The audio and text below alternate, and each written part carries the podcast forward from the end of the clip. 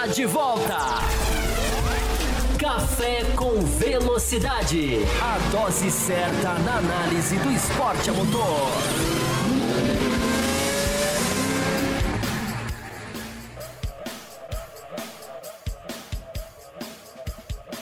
Para você que nos ouve no cafécomvelocidade.com.br, estamos de volta com o segundo bloco da edição número 680, edição pós-GP do Sakir. Lá no primeiro bloco a gente falou sobre Sérgio Pérez, sobre o seu desempenho na corrida, sobre sua vitória, sobre o fato dele ainda não ter é, a sua vaga garantida no grid de 2021. Então, se você não viu o primeiro bloco, corre lá depois e ouça. Tá? Não precisa, não precisa. São dois blocos que não são é, é, sequenciais, então você pode ouvir aquele que você quiser primeiro. E neste segundo bloco nós vamos falar sobre George Russell e sobre Valtteri Bottas, né? sobre, sobre a Mercedes, sobre a atrapalhada da Mercedes e também vamos falar um pouco sobre Pietro Fittipaldi.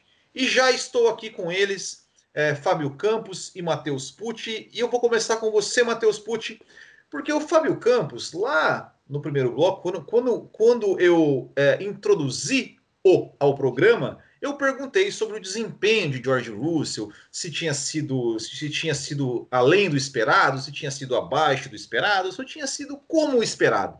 E para você, Matheus Pucci, o que você diz sobre o desempenho do George Russell? Foi acima, abaixo ou foi aquilo exatamente aquilo que você esperava? Bom, olá mais uma vez ao Will, ao Campos e aos nossos ouvintes. Bom, eu falei na live para os apoiadores, na quarta-feira, se não me falha a memória, que foi quarta-feira que, se não me engano, nós fizemos a live, uh, que eu esperava um Russell dando um trabalho para o Bottas sim, de que a gente ia tirar nossa dúvida, ou pelo menos começar a tirar a dúvida acerca do, do desempenho do Russell, já que a gente não tem aquele, aquele comparativo, né? A gente não tem aquele companheiro de equipe para falar, olha, ele bate de frente com fulano e tal. Eu devo dizer que, ao mesmo tempo que fiquei surpreso, eu também não fiquei surpreso. Como assim? Vamos, vamos esclarecer isso aqui. Eu esperava do Russell um bom desempenho. É claro que chegar e, e, controlar a corrida como ele controlou talvez tenha sido um pouco acima das expectativas para mim, porque vale lembrar, o Russell ele fez uma corrida de boa largada, abriu uma boa vantagem e num momento em que o Bottas estava chegando, ele falou para a equipe: peraí, ele está usando mais zebra? Então eu vou usar também. Aí começou a construir a vantagem novamente, e mais para frente, depois que ele reclamou ali de, de perda de potência, né, teve um momento Hamilton dele, ele reclamou de perda de potência e ele voltou novamente ali, o Bottas chegou um pouquinho, mas ele voltou a imprimir um ritmo mais forte, ou seja, a sensação que eu tenho é que o Russell estava é, controlando a corrida. E um piloto jovem, um piloto em sua primeira oportunidade com, com um carro de ponta, uh, mostrando o serviço do jeito que ele mostrou, batendo um companheiro experiente que já conhece o carro e etc., e que, e que inclusive muitas vezes é tido como um, um, um, grande piloto por algumas pessoas, não vou dizer todos, mas eu particularmente não vejo como um grande piloto Bottas. Uh, eu acho que foi, foi dentro daquilo que eu, que eu falei no, na quarta, Porém, ele ainda me surpreendeu no sentido do controle da corrida, da visão de corrida dele. Ele, peraí, o cara tá usando zebra? Ele tá usando um pouquinho mais zebra? A percepção dele de corrida, ele, ele olhar para o Bottas e verificar o que, que o Bottas está fazendo, o que o Bottas não está fazendo, eu consigo parar eu consigo voltar na frente, eu posso controlar a corrida, enfim. Ele teve uma visão de um piloto experiente. Ele não foi aquele cara que simplesmente saiu acelerando tudo para desgastar o pneu e no final da corrida ficar sem. Ele aparentava estar. Tá com tudo sob controle. Então, eu esperava um Russell forte, mas ele excedeu um pouquinho a minha expectativa no que diz respeito à leitura de corrida. Eu gostei. Eu gostei do que eu vi do Russell. É, eu acredito que foi uma ótima primeira impressão que ele causou. Uh, a primeira impressão é que fica, muitos dizem, né? Mas na Fórmula 1, com a oportunidade que ele teve, ser chamado de última hora para um carro que é mais rápido, um carro que talvez seja bem mais fácil de guiar do que o que ele tem na Williams, uh, mas com um companheiro que já conhece o carro, com a, vamos dizer, pressão de ter que mostrar serviço, ele foi muito bem. E foi uma pena não ter vencido. Nós falamos aqui de Sérgio Pérez, que venceu, merecido pela carreira, pelo, pelo pacote que ele apresentou na corrida. Mas o Russell também, se vencesse, não seria uh, injusto. Pelo contrário, seria muito justo se tivesse vencido a corrida, porque fez uma corrida muito uh, grande, muito grande, fica feio, né? Uma, uma corrida excepcional, uma corrida grande dentro daquilo que se esperava e fico feliz de ter visto. E como o Campos falou lá no primeiro bloco, o saldo é positivo. Ele sai com uma imagem muito boa dessa corrida. Ele não conseguiu resultado. Quem olhar para a tabela vai ver. Peraí, o cara terminou atrás do companheiro ali. Mas o saldo, o resultado, o desempenho, o que ele mostrou de largada, de, de, de se manter à frente, a ultrapassagem que ele faz no Bottas, que assim como o, o Campos fala que a ultrapassagem do Pérez é simbólica em cima do Stroll, essa do Russell em cima do Bottas para mim também é simbólica, porque além dela ser uma ultrapassagem fora da zona de DRS, ou seja, é uma ultrapassagem, ela também tem o, a questão de que é contra o cara que ele, que teoricamente deveria estar tá fazendo a ultrapassagem nele. E claro, a gente pode argumentar que o pneu do Bottas não estava grande coisa, mas ainda assim ela tem um, um, valor simbólico essa ultrapassagem. Quando ele passa ali naquela parte sinuosa do, do autódromo, é uma ultrapassagem plástica, bonita, difícil, porque um toque para sair ali era, é, é, é, algo que pode acontecer muito facilmente. Um toque entre os dois, tanto é que quase acontece. O Bottas tem que dar uma, uma, leve, uma leve tirada ali para não bater. Então, o pacote do Russell foi, foi muito bom. Eu realmente dou uma nota, se fosse para dar uma nota 0 a 10, eu dou uma nota 9, só não dou 10 porque não venceu a corrida, infelizmente. Mas foi fantástico, eu realmente só tenho elogios. E sim, excedeu a minha expectativa. Fábio Campos, e eu quero, eu quero passar para você, é, você né, falou, né, de, da, já comentou um pouco sobre o desempenho do, do Russo e tudo bem, Uh, mas o que eu queria dizer é o seguinte, né? Claro, além da, da corrida em si, do desempenho na corrida em si, uh, de ter largado melhor do que o Bottas, de ter uh, feito, né? Ou seja, quando, quando o Bottas parou, quando o Russell parou, que parecia que o Bottas ia, ia andar mais rápido para conseguir tomar a posição do Russell, né? O Russell começou a andar rápido também. É, e, é, depois da parada do box do Bottas, a vantagem era ainda maior. É, mas eu queria chamar a atenção o seguinte, Fábio Campos: é, a postura do Russell é, dentro da pista, mas principalmente é, depois, ou seja, ele estava assim. É, é, aquilo que a gente falou, né? Claro, o resultado realmente não veio, mas ele até, tem até a pergunta aqui do. Eu vou, eu vou até emendar aqui é, a pergunta, cadê? Cadê? Aqui, ó, do Marcos Vinícius Sales, né? Ele fala assim: Olá, amigos do Café com Velocidade. Em uma prova Olá. caótica e surpreendente na Fórmula 1, podemos concluir que o George Russell está pronto para assumir um lugar da Mercedes ou alguma outra equipe de ponta? É, vamos lá. É, concluir com uma prova só é sempre perigoso, né? Sempre cabe a cautela. É, eu acho que a gente pode analisar a prova dele, e foi uma prova muito é, consistente. Eu acho que ele foi muito consistente. Ele começou bem na sexta, ele fez um sábado forte, o domingo ele tinha tudo para vencer. Ele mostrou como o Valtteri Bottas é um cara absolutamente derrotável, independente de bom ou mau piloto, cada um tem as suas a sua, a sua maneira de ver, a sua percepção. Eu acho que a percepção dele é até mais, muito mais negativa do que positiva. É, mas ele é derrotável. Né? Ele é plenamente derrotável. Acho que essa, as conclusões que a gente vai tirando, né? quem não ouviu o primeiro bloco, eu gostei do que você falou que os blocos não são sequenciais. Não são, não, mas às vezes a gente fala uma coisa no primeiro bloco e a gente puxa para o segundo. Então, para entender exatamente aquela questão das, das coisas que vão se concretizando, que a gente fala aqui teoricamente há tantos, tanto tempo, né? É, o material humano do Bottas é o que a gente várias vezes já apontou aqui. O Bottas é um material humano que às vezes dá conta do recado, mas ele não é um material humano acima da média. O Russell parece, parece que é acima da média. É, eu acho que o que mais impressionou no inglês foi a questão da pressão. Porque os caras vêm com treinamento de mídia, né? Não, porque é só uma substituição. Não, eu não estou nervoso. Não, meu futuro não está em jogo. Aí vem o Toto Wolff e fala não, que um top 5 estava bom. Tudo isso chama-se media training. Tudo isso tem nome. Né? Tem, é a fala que o assessor vai lá e coloca. É diferente da realidade. A realidade é que era sim e ainda pode ser, porque eu acho muito difícil que o Lewis Hamilton vá correr em Abu Dhabi, por uma série de questões. É, é um que os ingleses chamam de shootout. Né? É uma disputa para 2022. É um teste um contra um, digamos assim. É um mano a mano, para falar uma expressão mais brasileira. É, e nisso ele foi muito bem, porque ao colocá-lo na Mercedes, ao contrário das declarações, ali estava clara a pressão. O cara vai ter que saber aguentar a pressão. Eu coloquei isso no meu Twitter antes da corrida semana passada. É a hora de ver se esse cara vai ter nervo. O que é aguentar a pressão? É fazer um qualify sem errar, é conseguir colocar o ponto de embreagem que é na mão é perfeito na largada. A largada é uma dificuldade dele, tem sido. A largada dele na Williams, no Bahrein, semana passada, foi um total desastre. Ele perde posição para todo mundo. É... Então, é... esse foi o teste.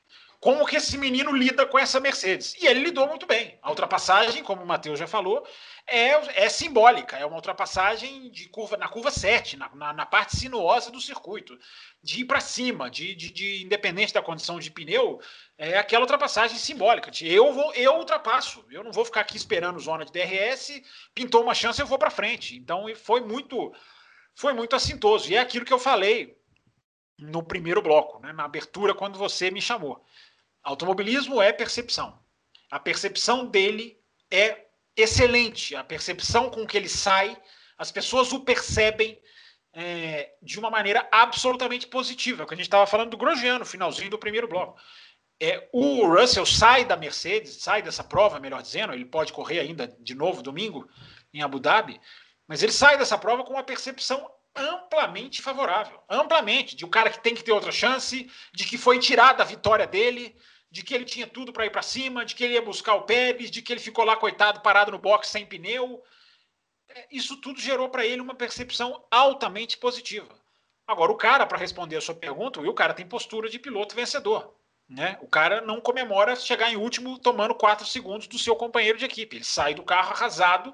É, eu até coloquei duas fotos no meu, no meu Twitter, lá no arroba campusfb, que na verdade não são nem fotos, são prints de tela é, uma é sensacional, não sei se vocês viram. É ele dentro do carro, batendo as põe as mãos, leva as duas mãos fechadas para o capacete, batendo no capacete. Tá lá no meu Twitter, para quem não viu. É, é, o cara que não se conforma, é o cara que tem que tem que estar tá pé da vida, porque o cara pensa, senta no carro pensando em ganhar. Esse negócio de sorrisinho, de ah, cheguei em segundo, ou como o próprio Bottas em 2018, mandando, recebendo ordem de não ultrapassar o Hamilton desce do carro felizinho. Depois, hoje, essa semana, semana passada, vem o Toto Wolff falar. Não, porque nós temos dois machos alfas na equipe, só se for na equipe da casa dele, porque na equipe de corrida dele não tem, é, não tem mesmo, né? O, o, Bottas é uma figura absolutamente apática, passiva, incapaz de reagir. É, vai ser um cara que vai, a gente vai, eu repito, a gente vai ter que contar quem foi o Bottas daqui a 15, 20 anos. O Russell não, o Russell tem tudo, tem tudo, não dá para cravar mas o Russell tem tudo para ser um cara que sabe sentar num carro. Esse é o grande saldo desse final de semana. O cara que sabe sentar num carro e ele e a superioridade dele em, em cima do Bottas é, é, é para mim a coisa mais, mais marcante, independente de se ia ganhar a corrida ou não. Nós vamos falar do problema da Mercedes. Enfim, a, a imagem dele é muito, é muito, é muito positiva. É, e agora é, é, é, uma, é uma uma reflexão assim que eu, que eu gostaria de fazer, que era o seguinte. É, mas é, com, esse, com esse desempenho do, do, do, do, Russell, né, assim, em sua primeira corrida de Mercedes, sentar e ter esse desempenho espetacular. É, o que, que é, o, o, Russell, ele é, é, é, claro, guardadas as devidas proporções, ele é comparado ao Lewis Hamilton, né? ou seja, ele realmente faz a diferença.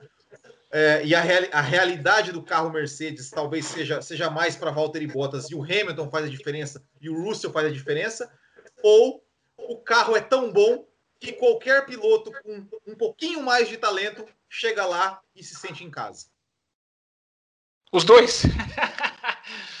Os dois, porque é o que o, é o esforço que a Mercedes fez para perder a corrida, né? Porque mesmo com o problema lá no pneu, que os caras não sabiam qual era o pneu colocar, um, um, coloca, vê que o pneu não era, aí manda tirar, enfim, aquela confusão toda. Ele tinha tudo para ganhar a corrida, mesmo com aquilo, né? Ele tinha tudo para perseguir o Pérez e depois vem o furo de pneu. Ou seja, o carro é muito rápido, Will. Agora, a outra coisa que você falou, eu acho muito cedo. Se ele vai estar para um time do Hamilton, no time do Bottas, se ele é o time do, que leva o carro para frente. Enfim, ele falou uma coisa sobre a Williams, que daqui a pouquinho eu falo. Deixa até o Matheus comentar primeiro, se ele quiser comentar sobre esse assunto, que eu acho até preocupante. Agora, eu acho uma das suas questões eu acho muito cedo. Agora, a outra, de que o carro é 33 vezes mais rápido que os outros, é 33 vezes sim mais rápido que os outros. É, falando rapidamente antes do, do comentário do campo sobre a Williams, é, concordo, o carro é, é muito rápido, isso não é indiscutível. Agora, é, também concordo que é cedo para falar se o Russell é time Lewis Hamilton ou time Valtteri Bottas. Mas a primeira impressão é muito boa. E isso faz diferença na hora das pessoas começarem a pensar sobre George Russell nesse momento. É claro que pode ser que daqui cinco anos a gente fale que não virou nada, é, foi, foi fogo de palha, enfim. Mas a primeira impressão é de que é de que tem um piloto que se pegar a manha desse carro, que se tiver, por exemplo, uma temporada nesse carro, ele vai andar muito mais do que o Bottas anda. É a impressão, repito, impressão do que se tem hoje. Se Sim. em Abu Dhabi, é, se em Abu Dhabi ele correr, que eu também concordo com o Campos que o, o Hamilton não deve correr, tem uma série de fatores envolvendo questões da, da quarentena, do, do Covid, tanto em, no Bahrein quanto em Abu Dhabi. Enfim, tem algumas questões aí que tem que ser levadas em consideração. Se ele correr em Abu Dhabi, nós teremos um circuito que é mais, vamos dizer assim, misto, porque esse do Bahrein foi mais uh, retas, né? Pé embaixo. Você ia falar tanta... oval, né? Você ia falar é... oval, você queria falar oval, né? Você, você se policiou. esse esse pseudo oval da Fórmula 1, que foi o, o do Bahrein, mas, mas é, o, o, GP de Abu Dhabi ele vai exigir o quê? Ele vai exigir uma capacidade técnica maior no sentido de contornar curvas de forma mais rápida, né, de gerenciamento de pneus. Ele vai exigir mais do piloto nesse aspecto. Pode não ser uma corrida fantástica, mas vai exigir mais do que esse traçado uh, que foi utilizado agora externo do, do Bahrein. Então, se chegar no, em Abu Dhabi, o Russell mais uma vez no qual ali tiver um bom resultado, na corrida mais uma vez bater de frente com o Bottas, ele vai mostrar o seguinte: o Bottas não é especial e eu tô vindo com um nível acima. Né? A gente vai ter que esperar para ver. A gente vai ter que esperar para ver. Eu concordo. Eu concordo que o carro é muito mais rápido, mas a gente nunca pode tirar o mérito do piloto. Se fosse assim, se fosse só carro, o Bottas tinha título mundial e o Hamilton não tinha ganho. Então é, é tem que, a gente tem que, que considerar o piloto também. É, eu acho que é interessante a gente perceber nele, a adaptação dele foi muito rápida. Isso é um detalhe que a gente tem que colocar. Porque o cara não conhece o volante, o cara não conhece o sistema. Tudo bem, ele não é nenhum virgem de Mercedes, porque ele já testou várias vezes, ele faz parte da equipe, ele vai na fábrica. É diferente do Huckenberg, por exemplo. Huckenberg é, sentou ali naquele carro depois de muitos anos tendo pilotado para outra equipe. O, o, o, o Russell, não. Mas a adaptação dele é muito rápida, né? A adaptação dele no sentido de pular de um carro para o outro é muito rápida. Agora, é, era, é o que eu coloquei no meu Twitter. É exigente, é exigência isso. Não dava para você quer, você quer sentar no jogo para jogar o jogo, cara? Você tem que jogar o jogo com todas as dificuldades. Senão nós vamos ficar lá Pietro Fittipaldi, criando 185 atenuantes para falar que o cara fez alguma coisa, é, como é que eles estão dizendo? É decente né? Você tem que chamar a corrida de decente. É, é, é não, cara, Fórmula 1 é para você ser rápido, você tem que superar, você tem que. É certas dificuldades. É o Verstappen, sentou na Red Bull em 2016 e ganhou a corrida na primeira. Né? Ah, as Mercedes bateram? Bateram, mas ele seria terceiro, na frente do resto, se, se não batesse. É igualzinho o Pérez, que a gente falou no primeiro bloco. Ele foi buscar o pódio com ou sem Mercedes. Então, é, é, essa lista básica de expectativa que o cara tem que superar, ele superou. É uma lista básica. É a pressão, se o cara tremesse ali, já era o futuro dele, por isso que eu falei, era um mano a mano mesmo. Era um mano a mano mesmo. Não era esse negócio das assessorias de imprensa, de que não, tá só substituindo. Não, não tem pressão. Não, tem muito. Ali está decidindo o futuro dele contra o Bottas. E ele superou isso. Agora, aí as pessoas têm a tendência a já querer cravar. Né? Ah, é piloto nível Hamilton. Ah, é um super campeão. Ah, uma super estrela. Já vi sites hoje falando gente da imprensa. É uma super estrela. Eu não sei se é uma super estrela. A gente não pode apagar tudo que ele fez na Williams. A gente não pode apagar tudo que ele fez na Williams. E ele tem defeitos na Williams em corrida. E momentos em que ele errou sozinho, Imola, Áustria. Né? Então, a, não, a gente não pode achar que ele só tem uma prova de Fórmula 1.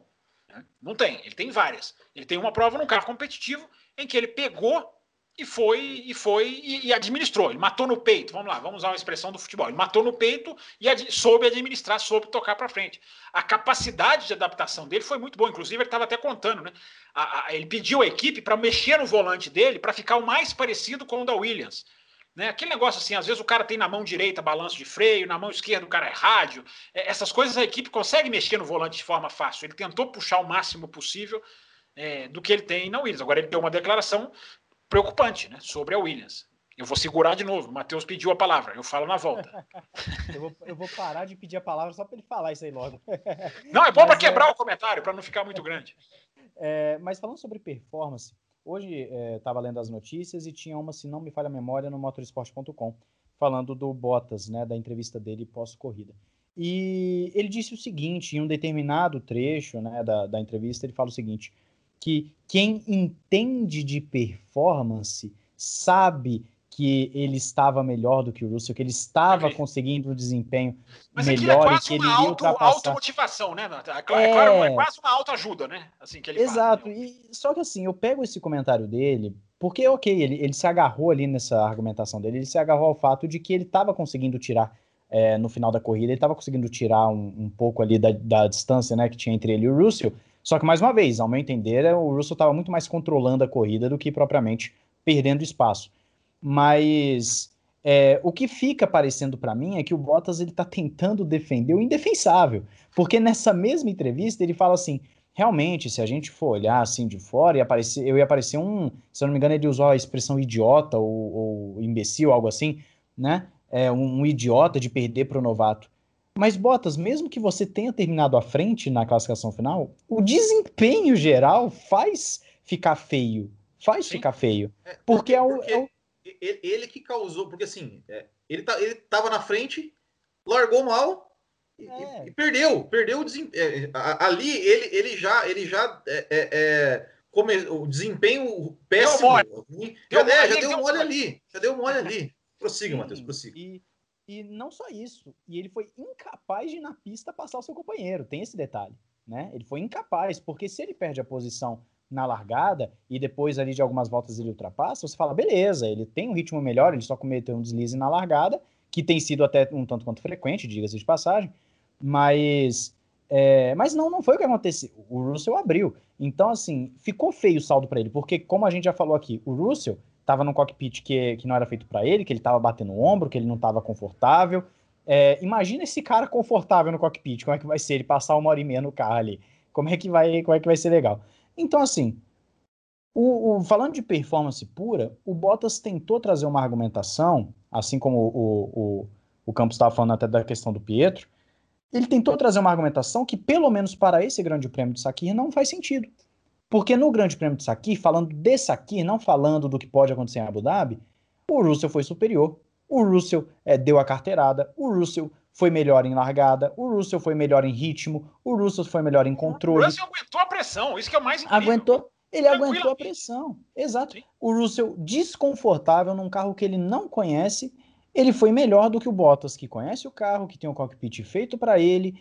Então, assim, é, sabe? E outra, outro detalhe, mais uma vez, a gente pode até falar do pneu do Bottas, mas quase, se tivesse mais uma voltinha, o Russell ainda passava o Bottas de novo. Então, assim, é, é, sabe? Não tem como o Bottas tirar saldo positivo dessa corrida, a não ser de que na tabela final ele ficou uma posição à frente do seu companheiro. É, ô, Fábio Campos, antes de você falar né, sobre a, declaração do Russo, eu já, eu já vou emendar. Que eu um... espero que ele fale, eu espero é, que ele fale. Eu vou emendar. Vou falar. Eu vou eu falar. Vou, eu já vou emendar. É, porque assim, eu, eu, eu, pra eu vou fazer um parênteses aqui, mas para quem não sabe, a minha estreia no Café com Velocidade, o Fábio Campos começou o programa, isso, isso como convidado. Ele começou o programa, ele já começou o programa, ele começou o programa é, dizendo que ia ter uma revelação bombástica. E, acabou fez. o programa e ele não fez. Mas enfim, é, tudo bem. Mas, até, então, hoje, até hoje a revelação bombástica não veio. É, Vinícius Queiroz mandou aqui um e-mail. Ele falou também sobre o Pérez e tal, mas eu tô, como, tô, como teve muitos e-mails, eu tô separando só alguns, alguns trechos. Ah, ele falou você o tá seguinte. brilhante. Você tá brilhante. Ele, ele, ele falou o seguinte, ó. Vi comentários sobre a performance de Russell, como, abre aspas, tá vendo? Qualquer um ganha nesse carro, por isso que o Hamilton ganha sempre. O carro faz tudo, fecha aspas. Mas penso que não é essa a conclusão a ser tirada, e sim a de que o Bottas não consegue fazer com a Mercedes. Outra questão interessante, que é essa que eu quero te fazer a pergunta, e, e você já vai entender o gancho que eu vou fazer aqui, ó. Outra Ah, questão interessante. Quantos potenciais talentos do grid atual estão, entre aspas, como ele colocou, escondidos dentro de carros ruins? Falando em carros ruins, já diga também o que o Russell falou da Williams. Não, peraí, peraí, peraí. É, qual, como é que é o nome dele? Vinícius Queiroz. Brilhante a pergunta. Né? É essas, essa dessas perguntas que a gente gosta de receber, né? Que pergunta que cutuca, né? Pergunta que nos instiga. É exatamente esse o ponto da questão que eu comecei lá no primeiro bloco a dizer do Grande Prêmio do Sakir ser um reforço das nossas teorias, é a concretização das nossas teorias. Quantas vezes a gente fala da mentalidade dos dirigentes de preferir um piloto rápido e um segundo piloto? é o escancaramento disso, essa questão. O, é, o, o, Bottas está, eu sempre vou lembrar da entrevista do Toto Wolff na Austrália em 2017, antes do Bottas estrear pela Mercedes, já ali sentado quase praticamente no carro, FP1, né, o treino livre 1, na verdade. É, e o, o Toto Wolff, a declaração do Toto Wolff que eu jamais vou esquecer. Nós escolhemos o Bottas para privilegiar a paz dentro dos boxes. Fecha aspas, né? Eu nem abri as aspas, mas fecha agora. É, é isso. É, os caras escolhem baseado no conforto deles. E a imprensa, lá vou eu, mais uma vez, e essa vai ser sempre a minha luta, porque a imprensa é uma peça fundamental nessa cadeia. A imprensa tem que se opor a isso, não pode se aceitar isso, porque está isso está sendo normalizado. E eu já, eu já até falei brincando, né? Brincando, falando sério. Olha o desenho para o ano que vem é uma equipe com um e dois definidos, absolutamente definidos. É a Renault, é a Aston Martin, é a, é a, é a Red Bull, é a Ferrari, é a, a, Mercedes. Tudo bem, alguém pode quebrar um Carlos Sainz, alguém pode quebrar essa sequência. Mas ele pergunta dos talentos escondidos, dos pilotos escondidos. O Ricardo.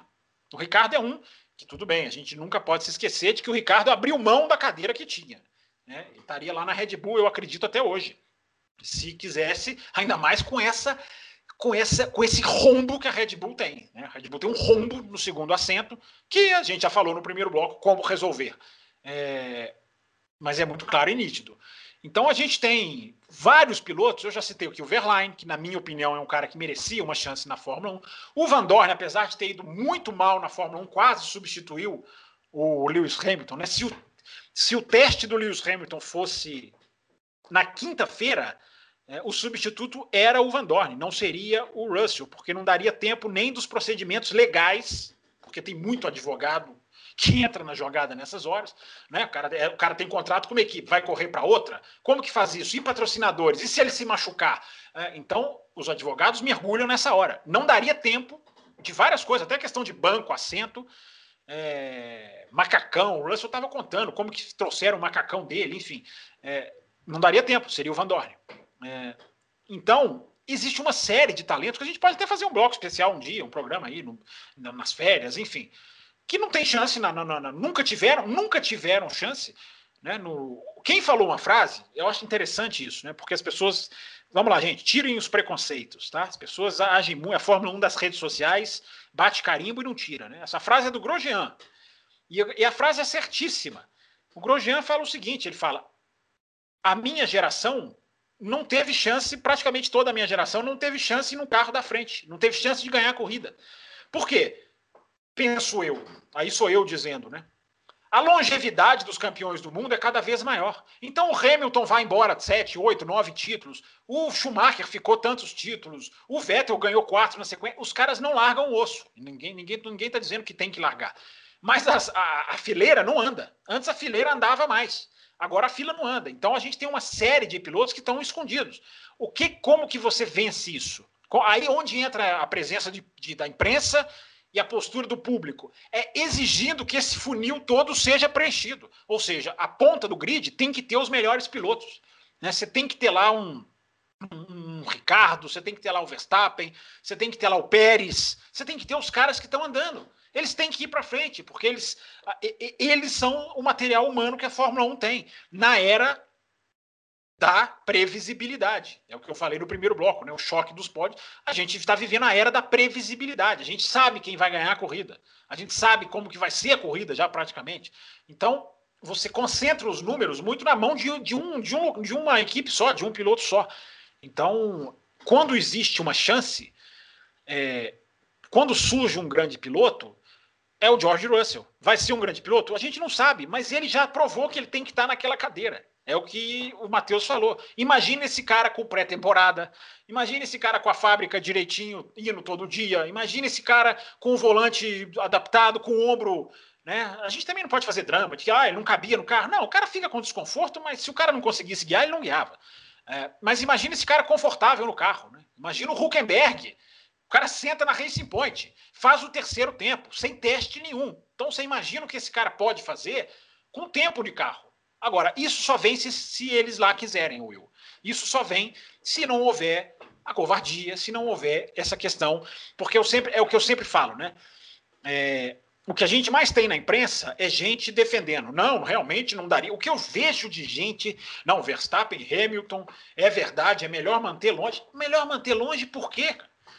porque vai dar trabalho, o trabalho faz parte do, do, do, do, do do, do, honorário do cara. Esses caras, donos de equipe, são muito bem é, é, é, isentados pela imprensa.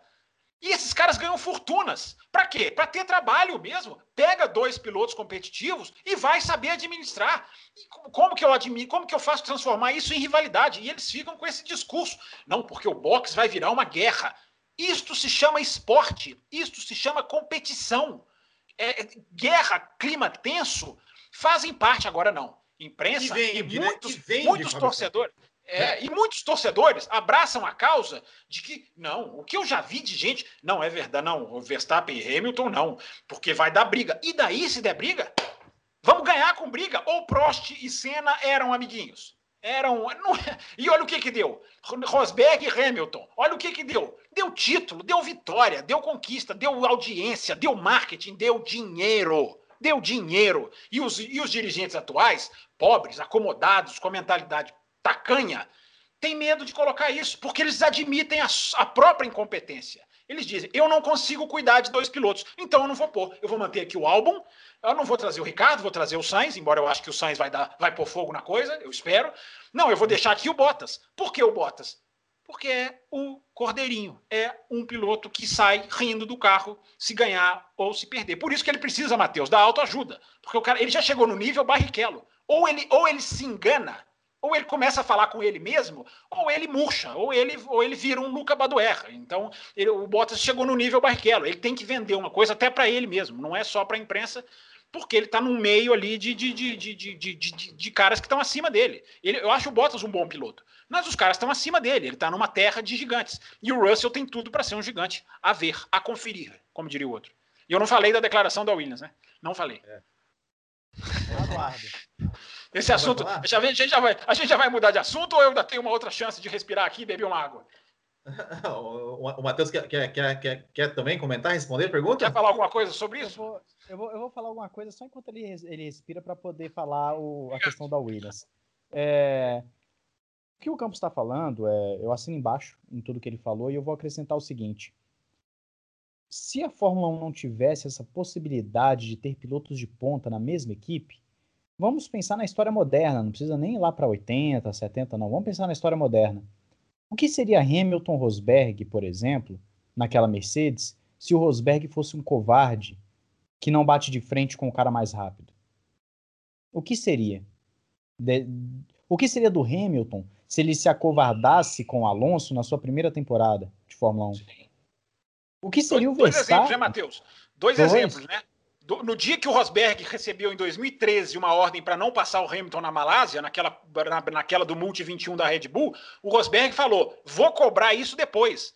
A, a, outro que você citou, Alonso contra Hamilton, em 2007, no primeiro ano do Hamilton, o Ron Dennis manda ele não atacar o Alonso em, em Mônaco e o, o, Hamilton fica pé da vida, estreante, era a quinta, sexta corrida dele, ele desce do carro pé da vida. Que história é essa de não atacar? Então, só dois exemplos para você continuar o seu raciocínio. Sim, não, e eu ainda adiciono um terceiro, piloto que não é campeão mundial, ao contrário dos que citei agora, mas que tem apresentado bons resultados. Leclerc, ano passado, Chegou numa Ferrari no primeiro grande prêmio da temporada, recebeu uma ordem de equipe para não passar o Vettel. Na segunda, ele desrespeitou.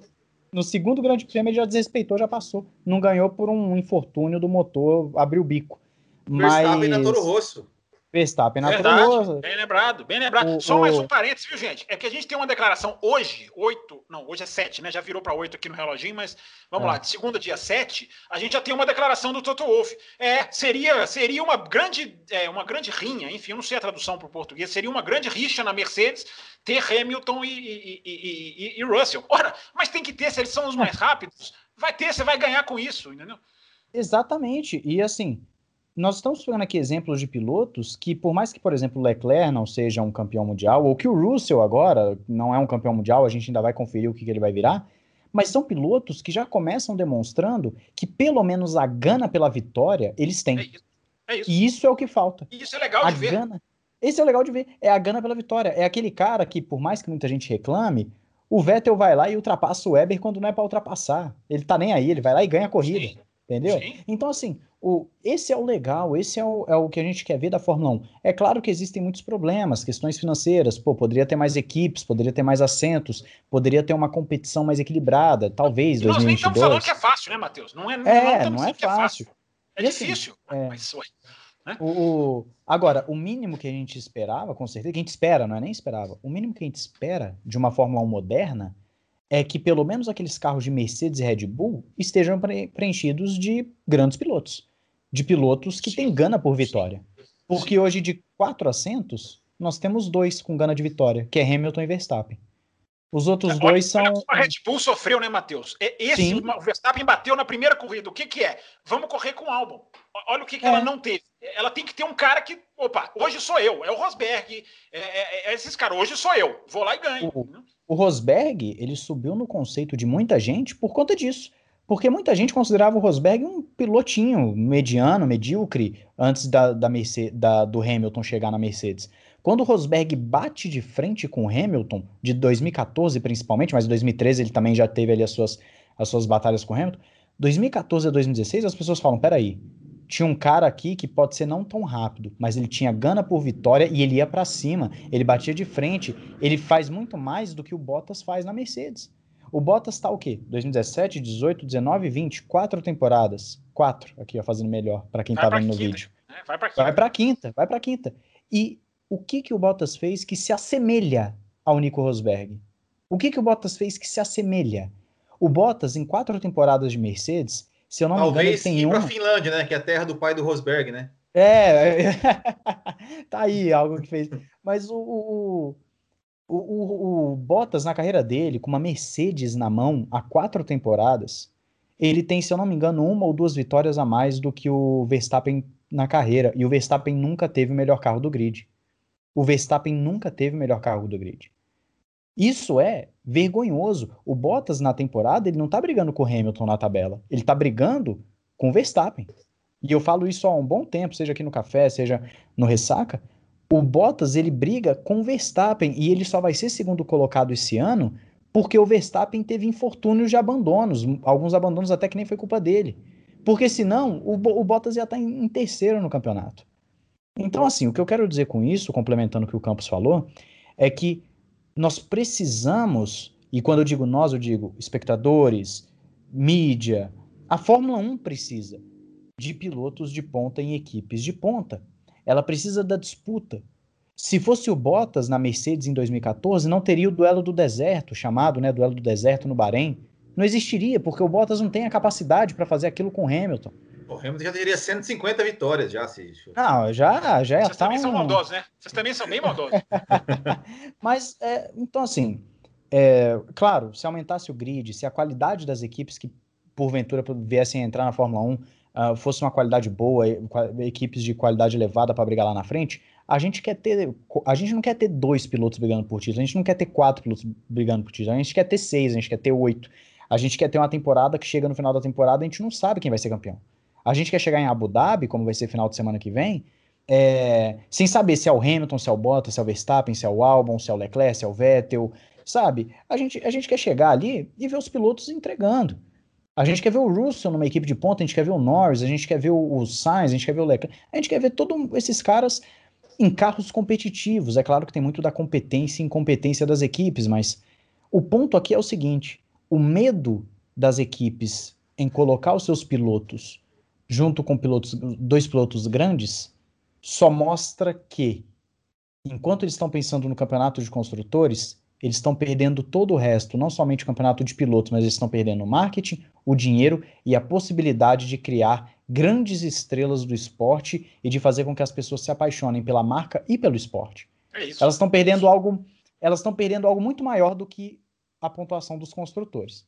Então, assim, é, eu encerro meu comentário com isso, já cobrando o Fábio Campos da Williams. Agora eu vou Vai, falar. Fábio é, Vai, Fábio Campos. Agora, mas só antes, um parênteses, né? é, é, importante essa discussão, ela é muito válida, porque é isso que o Matheus falou, né? A gente se lembra não de quem ganhou o campeonato de construtores. A gente não consegue lembrar nem quem ganhou o campeonato de construtores. A gente só lembra que é a Mercedes, né?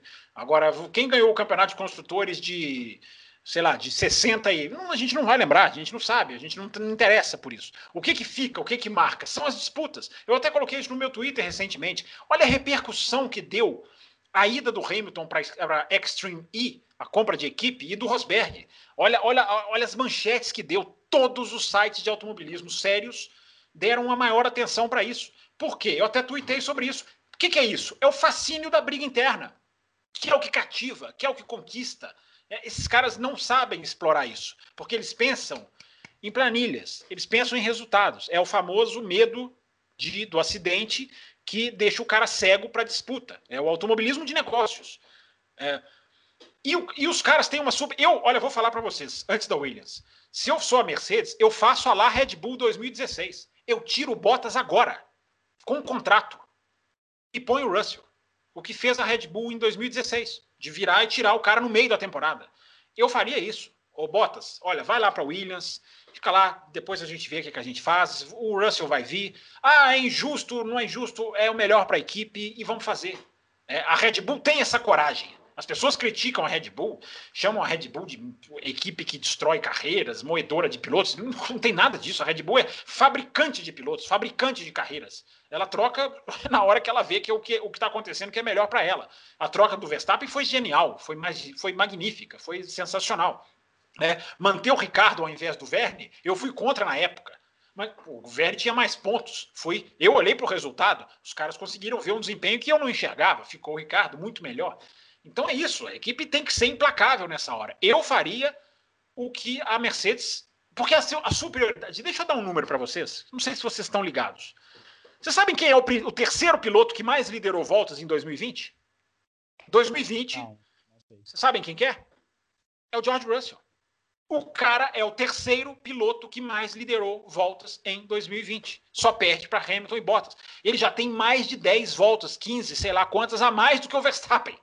Ou seja, o tamanho da Mercedes, Will, essa foi a sua pergunta, o tamanho da distância da Mercedes é absurdamente opressora o Russell é o terceiro em voltas liderados, o cara que acabou ah, de sair da Williams. 87 voltas também, né?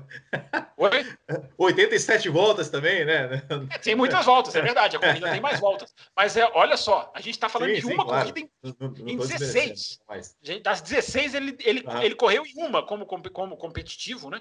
E ele tem mais voltas lideradas que o resto todo. É onde a Mercedes está na frente, ou seja, a Mercedes pode se dar o luxo de voltar a fazer um Hamilton Rosberg. Não com a guerra, não estou falando para deixar bater, não é nada disso. O ouvinte do café entende, né? Mas é bom refrisar, às vezes está passando um desavisado, né? Caiu aí no YouTube, enfim. É. É, não é dizer que tem que deixar bater, não é isso. O automobilismo não é isso, é claro que não é isso. Agora, não é ter a covardia, não é ter a, a, a, a digamos, esse medo de não arcar com a consequência da rivalidade. Para acabar rapidinho da Williams, então. O, o, o, o George Russell, porque a gente pensa o seguinte, né? A gente lembra, Will, você como eu, né? Lembra-se com certeza muito da Minardi. O, o, Matheus, o Matheus vem depois da Minardi, porque ele já pegou Toro Rosso, ele gosta da Toro Rosso, que já é, já é justamente a sucessora física da Minardi, né? Na fábrica da Minardi. É, a gente viu, né, né, Will, a Minardi fabricar muito piloto, né? A Minardi preparar muito piloto, Alonso, Fisichella, quem mais? Trulli, enfim, vários pilotos que depois tiveram carreiras sólidas, enfim, carreiras consistentes. Weber. Mark Webber, é, vários pilotos que, que passaram ali pela Minardi. Então a gente pensa que o cara está numa equipe pequena que ele está aprendendo. Eu fiquei com a sensação diferente, porque o Russell, várias vezes, ele deu declarações de que ele teve que desaprender.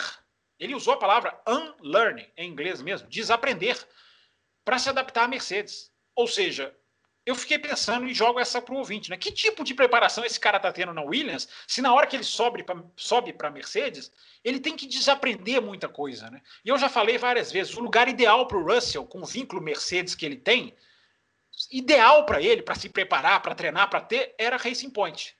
Mas eu não vou entrar nesse assunto de novo, é. porque a gente já. senão, isso aqui vai virar primeiro bloco. Enfim, mas é, eu fiquei com essa curiosidade, Will, porque ele falou várias entrevistas, não foi uma ou duas, não, várias entrevistas eu vi ele falando, e eu, você sabe que eu fico mergulhado nas, nas transmissões todas, dos diversos canais. Várias vezes ele falou: eu tive que desaprender. Será que a Williams não está até prejudicando? Talvez até não, né? Porque o cara conseguiu ir bem, mas até que ponto o cara está aprendendo o que ele tem que aprender para a equipe grande, mesmo que num carro diferente, mesmo que num carro que escorrega, que não, não é estável, o cara. Porque a questão é o braço, né? Se o cara está lutando com o carro, ele acaba se preparando. Mas a Fórmula 1 hoje em dia não é lutar com o carro. A Fórmula 1 hoje em dia é sintonia fina. E até que ponto o cara não pode estar perdendo isso? Que piloto ele seria se ele já tivesse há um ano na Racing Point, por exemplo? Será que ele não seria ainda melhor? Fica só esse questionamento. A gente nunca sabe, nunca vai saber, nem quer saber, porque eu não gosto de adivinhação. Mas só fica o, o questionamento. Dirá, né? só, só, o tempo, tempo dirá. É. Fábio Campos, olha só que coisa boa, que exemplo de ouvinte. Hum. Olha Opa. só. José, José Henrique, ele fala assim: hum. é, comecei a escutar vocês semana passada e já mandou e-mail. é um desavisado. Eu acabei é. de falar de um desavisado que caiu, é. e esse é um desavisado que ficou, que chegou, que é. ficou. Bem-vindo. Exato. E ele falou assim, ó, e, e, e aí assim, eu, eu, vou, eu vou ler o e-mail dele e vou também citar aqui o e-mail da Esther, que são dois e-mails que têm praticamente Opa. a mesma pergunta. E-mail da Esther tem que ter prioridade. É, ele, ele, ele fala assim, né? Fique falando da corrida deste final de semana, fiquei triste pelo resultado do Russell, né? Mas não foi culpa dele, tudo bem. E aí ele pergunta: uh, cadê? Uh, vocês acham que com esse desempenho do Russell, a vaga do Bottas pode estar ameaçada em 2022? E aí ele, aí ele falou que, que ele está é, maratonando o café com velocidade, tá? É, é, e aí, a Esther, Esther Santos, Russell está bem mais perto da vaga na equipe alemã em 2022 ou a tendência da Mercedes é manter o Bottas porque não ameaça o Lewis e faz o arroz com feijão? Ou, aí ela coloca entre parênteses, pelo menos fazia. Lewis Hamilton ficou pressionado é, por parecer estar numa posição cômoda, cômoda com o Bottas lá? E aí? Matheus, vai você primeiro. Ah, já falei demais. Não, por favor, só, só repete, por favor, a pergunta que eu estava aqui só resolvendo uma questão do meu. Não, mas aí não dá, tá vendo? Aí é difícil, é. âncora. O âncora, dá uma bronca nele, âncora. A pergunta, a pergunta é, é, é se a vaga do Bottas está ameaçada em 2022 ou se, se o Russell está mais perto da Mercedes em 2022. Sim, para ambos. Sim, para ambos. Nós falamos agora há pouco do embate direto entre eles. É, há quem diga até que poderia ser para 2021, mas dificilmente a Mercedes vai mudar de ideia porque a gente sabe também que os contratos na Fórmula 1 são muito respeitados, né? Mas, sim, 2022 eu diria que o George Russell está perto da Mercedes, mas aí eu vou aproveitar a deixa dessa pergunta para falar uma coisa que eu tinha dito lá atrás de que tinha uma informação aí acerca do George Russell, que ao contrário do Fábio Campos eu não vou ficar deixando para depois. É, é, é, o seguinte. Eu falei para dar bronca nele, ele tá me dando bronca. Você vê? É, tudo bem que assim, é, é aquela informação que ainda não tem uma. Como eu posso dizer? É um rumor. É, é, pra, é diria que é um rumor. Uh, Qual é a fonte? No... A fonte é confiável. Vocês, vocês no canal de vocês, vocês vão pegando qualquer coisa, hein? Eu sou, tô de olho em vocês, hein? O, o, o RTL da Alemanha, é, hum. inclusive esse foi o, ponto principal do vídeo hoje do, do café, do, do, do Ressaca. O RTL da Alemanha de, afirmou, afirmou que o Christian Horner e o, o Helmut Marko Helmut Marko, estão sondando o Russell já há algum tempo e que já estão preparando a oferta para caso a Mercedes não puxe ele em 2022. Eles estão assim, a partir do momento que a Mercedes vacilar, eles já estão com uma oferta grande pelo Russell para trazer ele para a Red Bull, com uma oferta que, de acordo com a publicação, é saborosa. Não sei o que quer dizer esse saboroso, se é em questão financeira ou o que for, mas é o que diz de que eles já estão há algum tempo e que o desempenho de agora é para pegar o Russell para 2022. Lembrando que ainda tem a questão da vaga do que pode ir para o Pérez em 2021. A gente não sabe se, se seria um ano, dois anos, três anos, caso realmente vá pra, o Pérez vá para a Red Bull. Mas o que eu quero dizer com isso? O Russell, ele já está ali na Williams, vai para sua terceira temporada ano que vem. Será que ele vai ter a paciência de esperar até 2022, até, até o final do ano de 2022 para a Mercedes decidir o futuro dele? Será que ele vai ter essa paciência para ver se a Mercedes vai realmente ser, vamos dizer, entre aspas, fiel a ele? Porque o Ocon estava nessa situação há um tempo atrás. E o que sobrou para o Ocon? Uma Renault. O que, que sobrou para o Airline? Nada. Então o Russell vai querer esperar a Mercedes Será que ele vai esperar 2022 ou se aparecer uma, uma equipe tipo a Red Bull, ele vai assinar? Aí entra, é, é, tudo especulativo, claro, a gente não tem uma, uma, informação mais concreta, a gente não tem uma declaração do Horner ou do, do Helmut Marko, mas uma coisa que eu particularmente aprendi é o seguinte: nenhuma informação desse tipo vem do nada. No ah, algumas mínimo. Vem. Algumas vêm do não, nada, hein? Eu acredito, eu acredito que no mínimo algum interesse já teve sim. Se, se, do, se ele, do, se ele falasse que foi o Ed Jordan que falou para ele, eu já ia Não, não, não. O Ed Jordan eu também, eu acho que eu nem entraria aqui pro, pro café. Mas. Não, é... No ressaca você colocaria. No ressaca, não, no ressaca, no ressaca Tenho certeza que o Ed Jordan é figura constante no ressaca. É, porque temos que sustentar a casa, né? vai lá, vai lá. Mas o. Mas o, Conseguiu o que eu queria, pronto. Mas o, nesse caso aqui, falando do RTL, a forma com que a notícia foi construída, falando que ele afirmando, melhor dizendo, que o Christian Horner e o Helmut Marko já estão com a proposta ali já, é, digamos, nossa, me fugiu a palavra, mas já está ali na mesa para ser feita. Eu não duvido que o George Russell possa pintar em outra equipe sem ser a Mercedes em 2022. Deixa eu, deixa eu comentar a notícia. Eu acho o seguinte: eu vou, eu até eu, sou um cara muito chato com fonte, né? Eu sou um cara muito apegado às fontes e quando eu risco do meu, do meu caderninho, nunca mais volta. Eu sou um cara bem, bem, bem rigoroso quanto a isso. Eu não vou nem questionar a fonte, não. Eu acho até que pode existir uma fumaça aí. É, agora, vamos lá, duas coisas, né? Primeiro são as declarações que são que equipes deixam vazar para desestabilizar outra. Né? Isso acontece muito nesse mercado da Fórmula 1. Não, ó, solta aí que a gente vai contratar, porque aí o cara vai passar o ano inteiro sem decidir, aí um piloto vai ter pressão, aí o jogo vai começar a ser jogado. É, tem isso, né?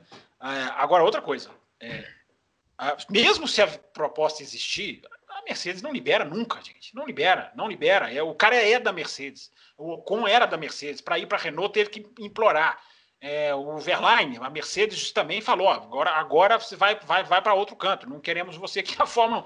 O cara é da Mercedes. Então, assim, não é escolha do Russell, de sentido, ah, eu vou esperar. Não, os caras, os caras são donos do, do, dos caras, eles bancam a carreira de um piloto com 255 garantias legais, lá vou eu falar legalmente de novo, para não perder o cara. Porque os caras botam dinheiro e botam, investem na equipe que o cara tá na Fórmula 3 e botam dinheiro na equipe que o cara tá na Fórmula 2. Ou alguém acha que o Schumacher é um fenômeno de meio de temporada, duas vezes consecutivas. No segundo ano do cara, o cara, justamente na metade do ano, o cara de repente pula e sobe de nível. Os caras vão lá e jogam dinheiro. É, os caras vão lá e jogam, jogam não só dinheiro, jogam engenheiro para que, que as coisas aconteçam. Então, eu acho que isso aí pode ser uma. Mesmo se essa proposta vier, eu acho que a Mercedes não vai liberar nunca, não vai liberar nunca. Pode colocar ele numa outra equipe. A Mercedes é cada vez mais assim com a Aston Martin. Então, se o Vettel não render, ele já vai ser um nome para ir para lá. Agora, na Red Bull, podem, podem me cobrar lá na frente. Não vai, não vai nunca. A não ser que ele faça um mau ano na Williams, o Bottas convença a Mercedes, a Mercedes queira tal paz nos boxes aí ah, libera. Mas sim, essa estrela que pintou no Grande Prêmio do Sakir, essa eles não liberam nunca. Não liberam de jeito nenhum. Eu vou dizer uma coisa. Eu acho que o, essa corrida, é, em termos de, de, contratação, ela favoreceu mais o Bottas. Eu acho que eles vão renovar o contrato do Bottas, porque é isso que eles querem. Eles querem o Bottas. Eles eu querem o Bottas. Eu não quis falar. É, eu não quis eu, falar, mas eu, eu é isso. Para mim, Bottas pra e álbum. Para mim, para mim, ganhar, Pois é, eu tenho medo é. da vitória do Pérez favorecer o álbum. É, para mim, para mim é, é, é, é, mais fácil hoje ter, ter, tido uma proposta na mesa do Bottas de renovação do que do Russo. Não, não, peraí, o Bottas já tem contrato, só para deixar claro, né? O Bottas não, sim, mas e, e, estendeu, estendeu o contrato, quer dizer. Né? É, Mas, esse temor, é. Não, eu acho, é. que, eu acho que o Russell tem grandes chances na Mercedes em 2022. Opa. Eu acho só se ele fizer muita besteira na Williams. É, a gente não sabe o futuro do Hamilton, né, gente? A gente não sabe é. quanto tempo o Hamilton quer ficar. E se o Hamilton não ficar, quem vai puxar a fila não é o Bottas, é muito mais o Russell, né? Olha, a gente tem aqui, a gente está quase estourando o nosso tempo, ainda tem três e-mails aqui. Estourar, né? Não vamos estourar, vamos estourar. Falar. O primeiro é do Fábio Ferreira, que ele falou também, né? Quem nasceu para ser Bottas nunca será Hamilton, e ele fala sobre o traçado, né? Sobre a questão do traçado, se com a nova, com a nova carga aerodinâmica, se não valeria a pena manter o traçado para 2022. Eu vou responder essa. Eu acho que vale, vale manter já para 2021 esse traçado. Você acha esse traçado? Vocês dois, ah, uma pergunta para vocês dois. Vocês acham esse traçado melhor do que o original? Não, mas é muito bom. Não. Eu, eu, eu, o detalhe aqui, só um, um detalhezinho para o ouvinte. O Bahrein, o traçado normal dele, né, o da primeira corrida, é o meu favorito da Fórmula 1, é o que eu mais gosto.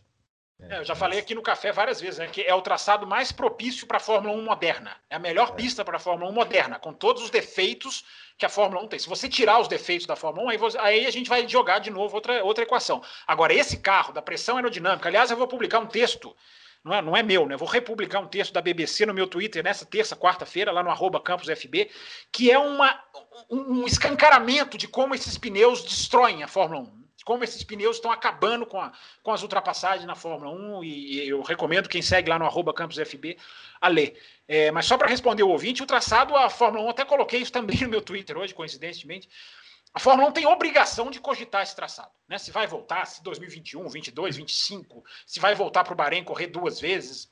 Né? Eu não vejo problema nenhum a pandemia ir embora e a Fórmula 1 permanecer dois, duas semanas no mesmo país e fazer duas corridas, não iguaizinhas, mas duas Sim. corridas em traçados diferentes. É, inclusive, uma informação: informação sempre é bom, né? O Bahrein é a única pista do mundo que tem quatro traçados homologados para a Fórmula 1, com o nível da Fórmula 1, que a Fórmula 1 só precisa escolher correr, todos já têm aprovação, o Grade 1, né? o nível de avaliação da FIA, né? que é esse traçado, o traçado original da semana passada, o traçado de 2010, e um traçado que eu não sei se vocês repararam, que vai da curva 3, ele vira e indica na reta oposta. Vocês, vocês? Onde o Grosjean bateu? Bem ali onde o Grosjean uhum. bateu, ali tem uma curva que a Fórmula 1 pode escolher, pode correr ali naquele traçado, tem aprovação da FIA, porque aí entra um monte de coisa, né? Barreira, iluminação, segurança, fiscais, todos já têm aprovação. Então essa pista é, é, ela tem isso e tem esses, essa, esses dois excelentes traçados que ela pode escolher. Ah, não, mas o tio que é quem estraga a Fórmula 1, né? Disse o narrador que o tio que é que é o problema, né? Fazer o quê? Bom, para a gente ir para a parte final aqui, né? A gente tem dois e-mails. É, o primeiro do Michael os e-mails estão excelentes, hein? Só deixar é. registrado. Os é. O âncora está excelente também, está lendo direitinho, tá uma maravilha. O outro é. âncora vai estar pressionado para valer. É, eu, eu, eu, eu tô, você meu é o desempenho... Você é o, o Russell. Você. Você é o Russell. Eu pergunto assim, meu desempenho estava tava como Russell ou estava como Aitken? como...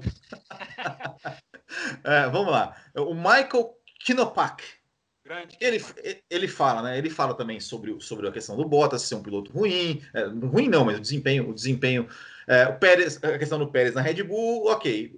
Fala também sobre o desempenho do Mick Schumacher, né? Mas é, ele termina com a pergunta, né? O que acharam do Pietro Fittipaldi? Mas antes da resposta, último e-mail. Matheus Candiani, que ele fala que ele ouve a gente desde 2018 e é o primeiro e-mail. Ah, mas isso é de uma é. alegria.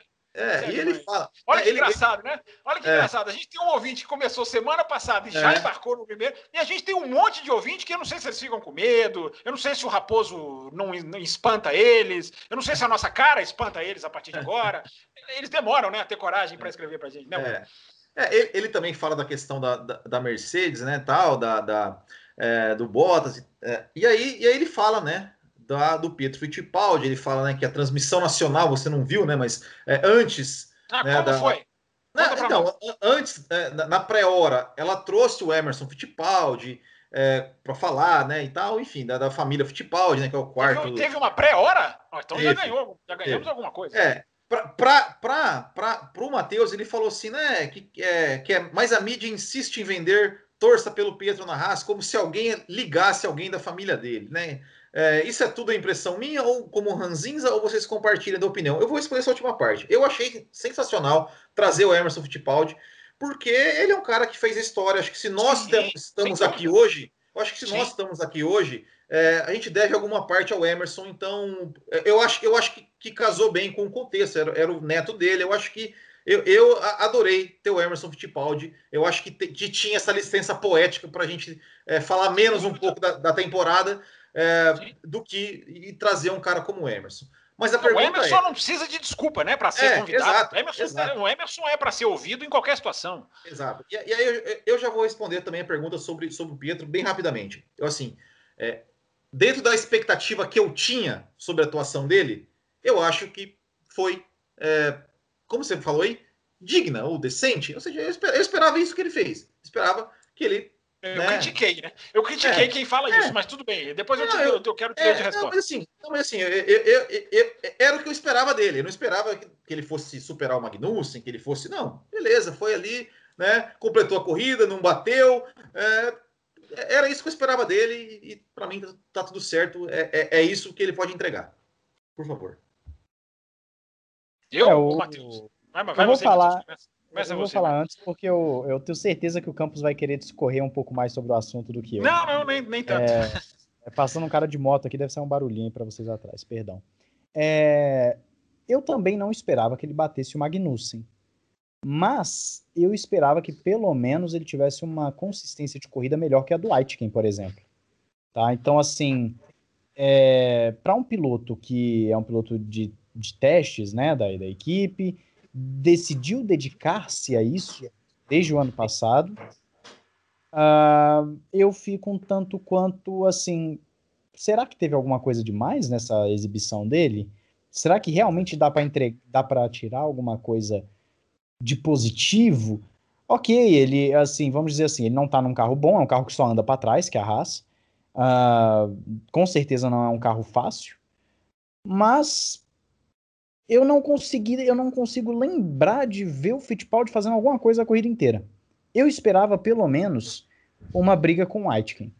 Eu esperava pelo menos, sabe?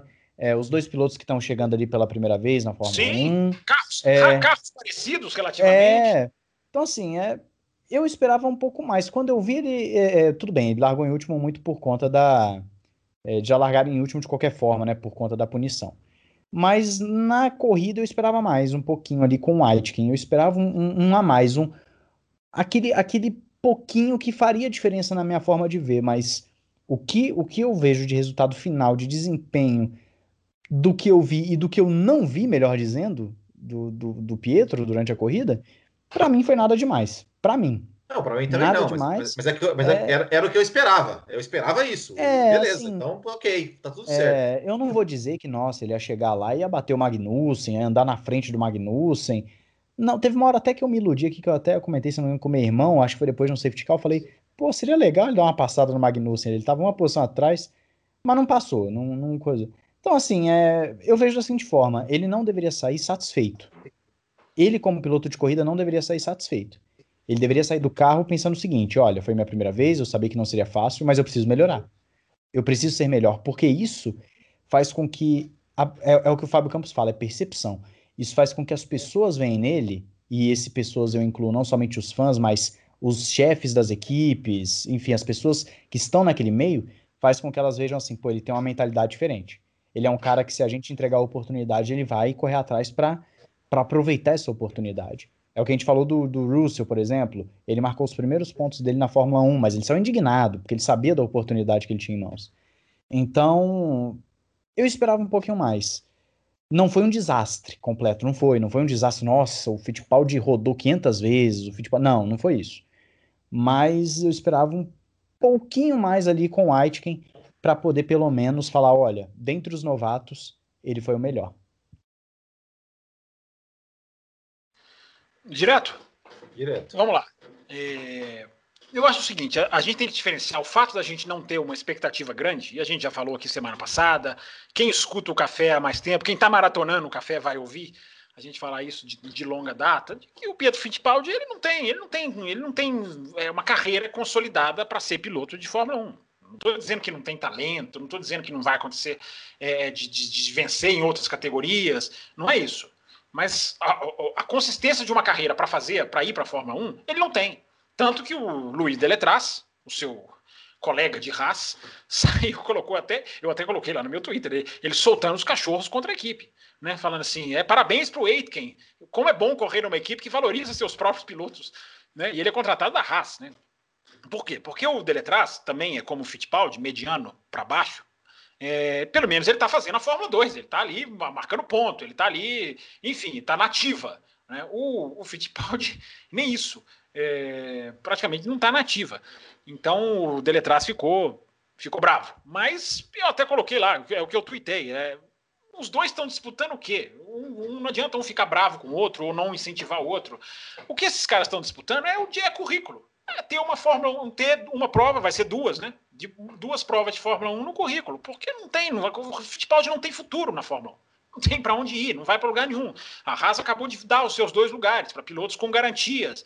Vai ficar lá dois, três anos. O Fittipaldi vai fazer o quê? Ele vai ter o currículo dele. O Fittipaldi está mirando uma Indy, está mirando uma Fórmula E, onde ele está longe de ter o um nível ainda, mas quem sabe lá na frente seria uma, seria uma vitória de carreira para ele. Então, é, é, não, não tem, não tem.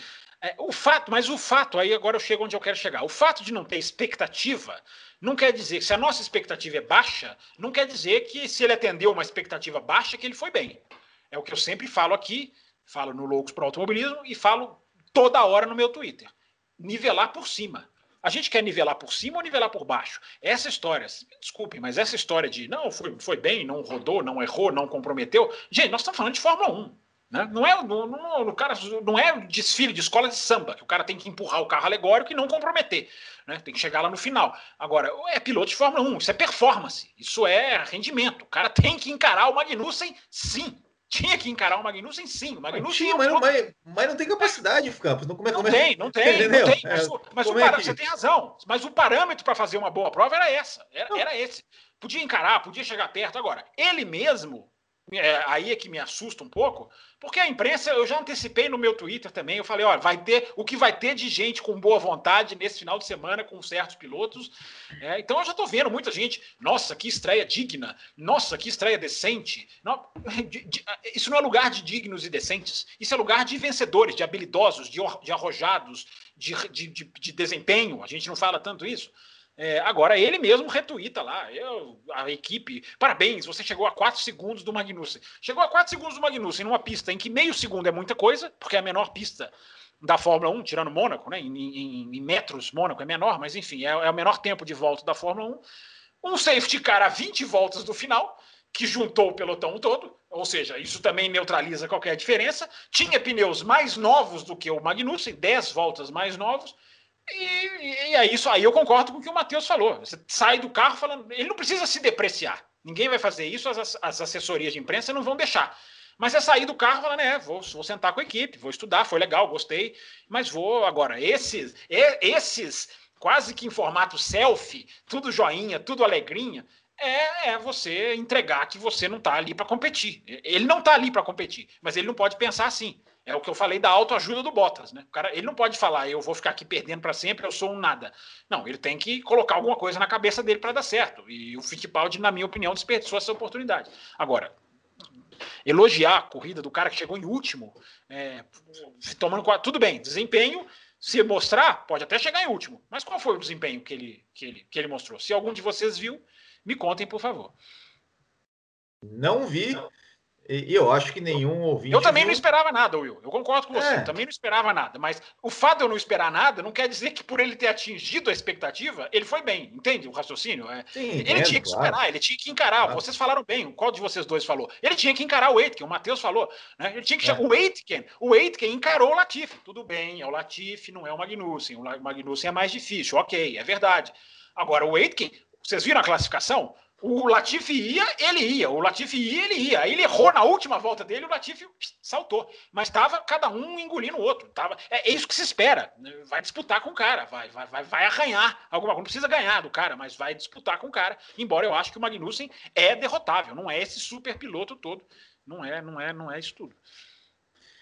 Então, para a alegria do nosso âncora oficial, Thiago Raposo, chegamos o a quase... não manda mais nada. É, Vamos a quase, é, a quase uma hora e dez minutos, porque o, o, âncora reserva não é um segundo piloto que aceita ordens de equipe, né? É isso. Para, para ter o, o programa é, com uma hora de limite.